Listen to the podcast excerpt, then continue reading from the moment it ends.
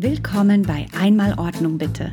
Hier spricht euer Home Organizer, Aufräumcoach und Produktivitätsspezialist Isabella Franke von The Home Habit. Bleibt dran und erfahrt, wie ihr anhand kurzer Anleitung euer Chaos zu Hause besiegt und auch in stressigen Zeiten den Überblick bewahrt. Denn keine Schublade zu klein, kein Dachboden zu groß. Wir organisieren alles. Lasst uns starten. Jetzt kommen wir zu einem meiner Lieblingsthemen, nämlich dem Kleiderschrank. Und weil dieses Thema auch so ausführlich ist, müssen wir das über zwei Episoden verteilen, denn ihr werdet einiges zu tun haben. Ja, in Deutschland gibt es ja eher weniger diese Walk-in-Closets. Also die wenigsten haben wahrscheinlich einen eigenen Raum oder eine eigene Kammer, die man tatsächlich betreten kann, wo der Kleiderschrank drin ist. Das heißt, wir haben in Deutschland leider meistens weniger Platz für unsere ganzen Klamotten. Das heißt, weniger Platz bedeutet, wir brauchen bessere Systeme.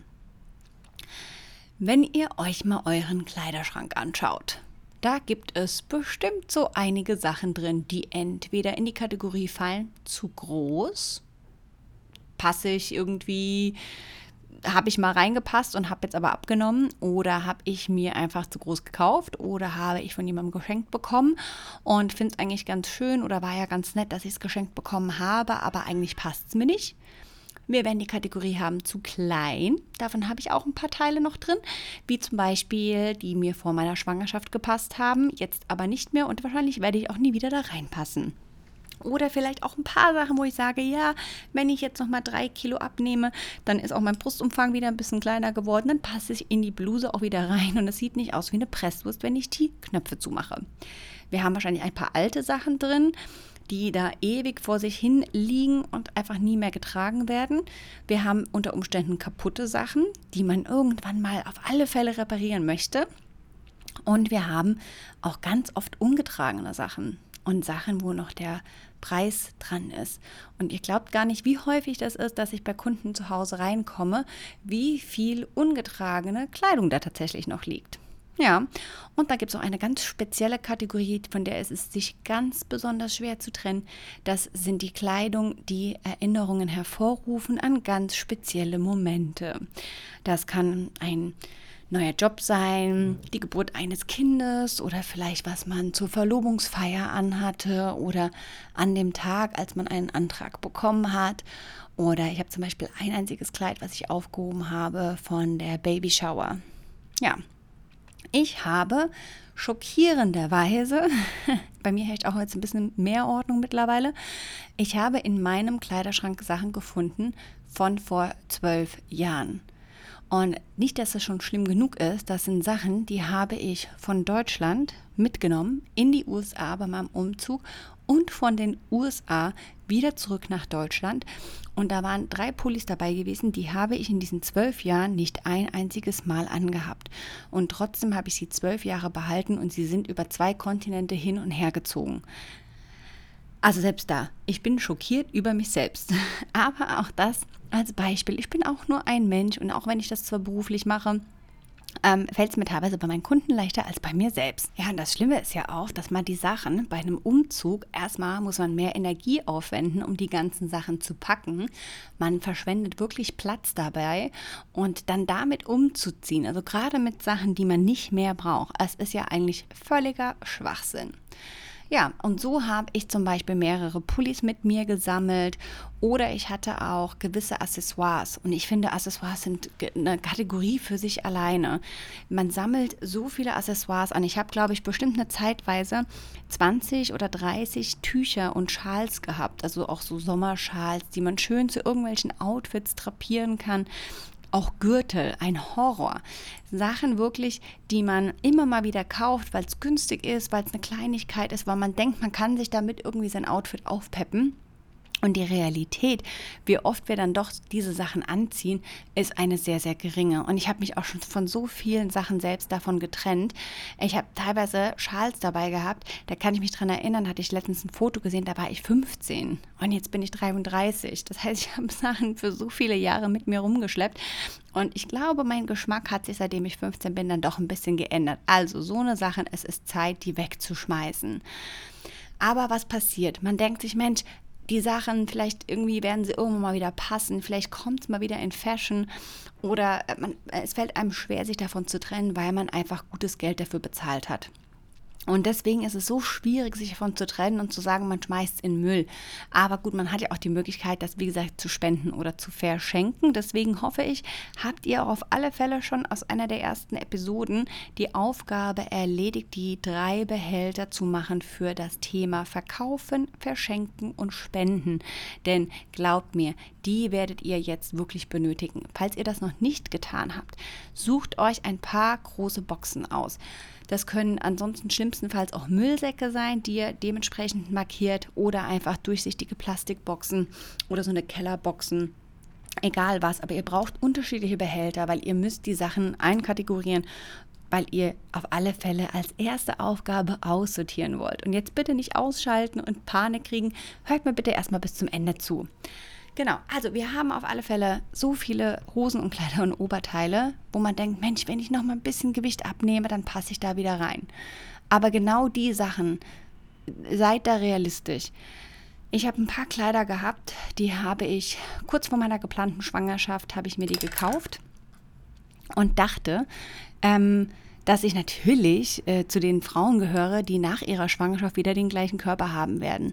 Aber ich werde nie wieder da reinpassen. Also selbst mit dem besten Trainer nicht, weil ganz einfach die Knochen breiter werden. Und das ist einfach ein Fakt. Also außer man steckt sich danach in ein Gesamtkörperkorsett, wird man nie wieder in die gleichen Klamotten reinpassen. Also bitte, wenn da draußen eine Frau ist, die sagt, sie passt wirklich, also weder ihr Brust, äh, ihr, ihr ähm, ihre Hüften oder ihr Brustkorb hat sich nicht verändert.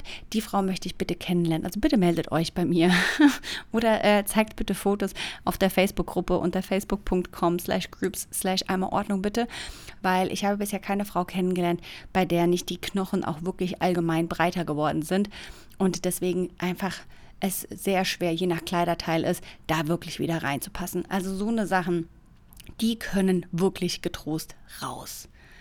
Bei mir gab es auch noch eine ganz andere wilde Zeit in meinem Leben. Das war die Rock'n'Roll-Zeit. Ähm, das heißt, es war, war ich halt ein bisschen, bisschen jünger gewesen. Das heißt, in meiner Rock'n'Roll Street Outfits ähm, habe ich ganz viele Löcher gehabt.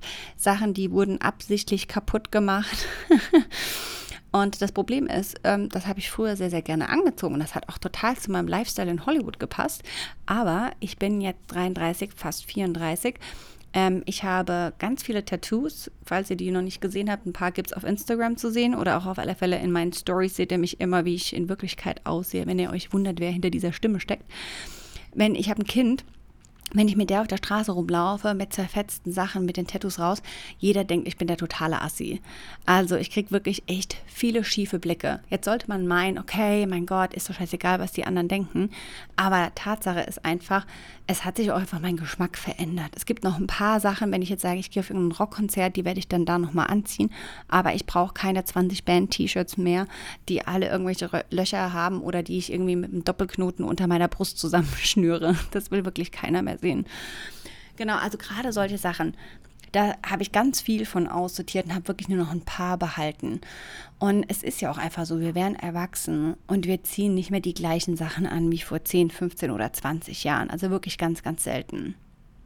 Das heißt, das wichtig war für mich Sachen, die wirklich, also einerseits okay sind, die wirklich nicht kaputt sind, die nicht irgendwie repariert werden müssen, weil dafür habe ich auch eine spezielle Schublade, da habe ich euch in der ähm, Episode vom Hauswirtschaftsraum erzählt.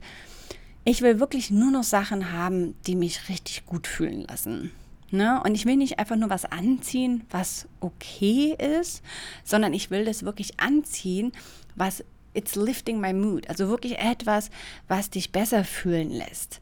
Ne? Und stellt dir mal vor, oder stellt euch mal vor, ähm, ihr kennt doch bestimmt diese alten Omis, also so alte Rentnerinnen, die top gestylt wie die Königin von England aussehen, oder?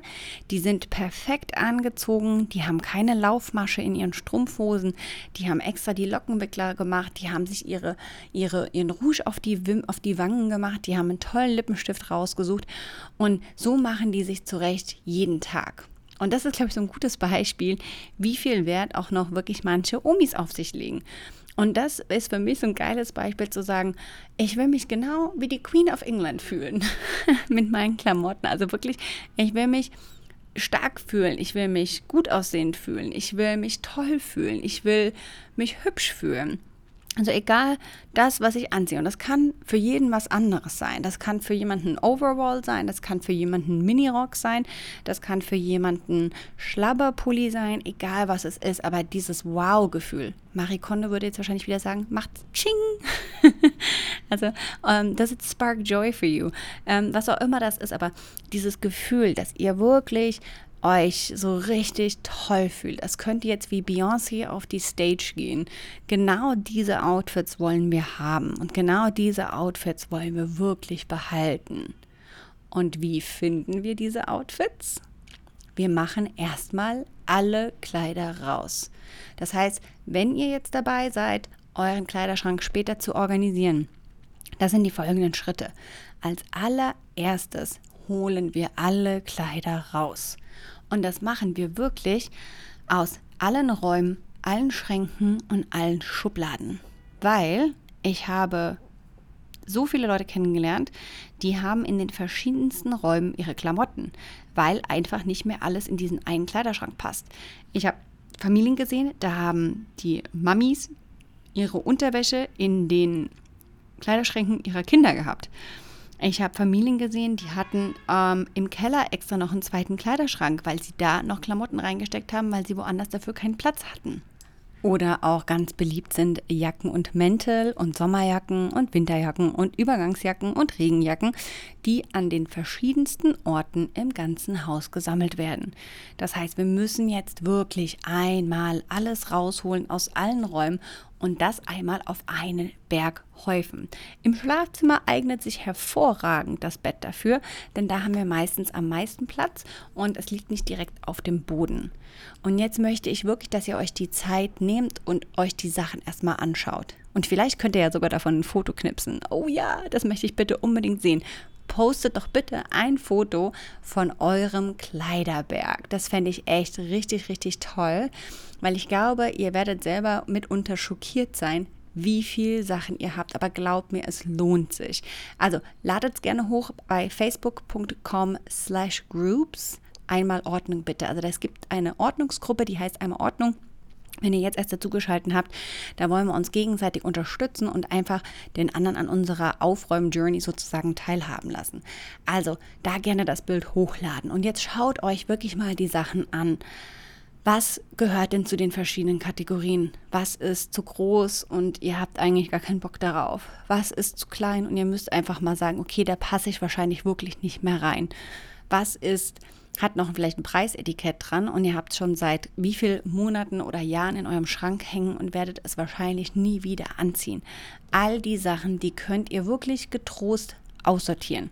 Und ich sage aussortieren, ich sage nicht wegschmeißen, sondern hier macht das in eure Boxen.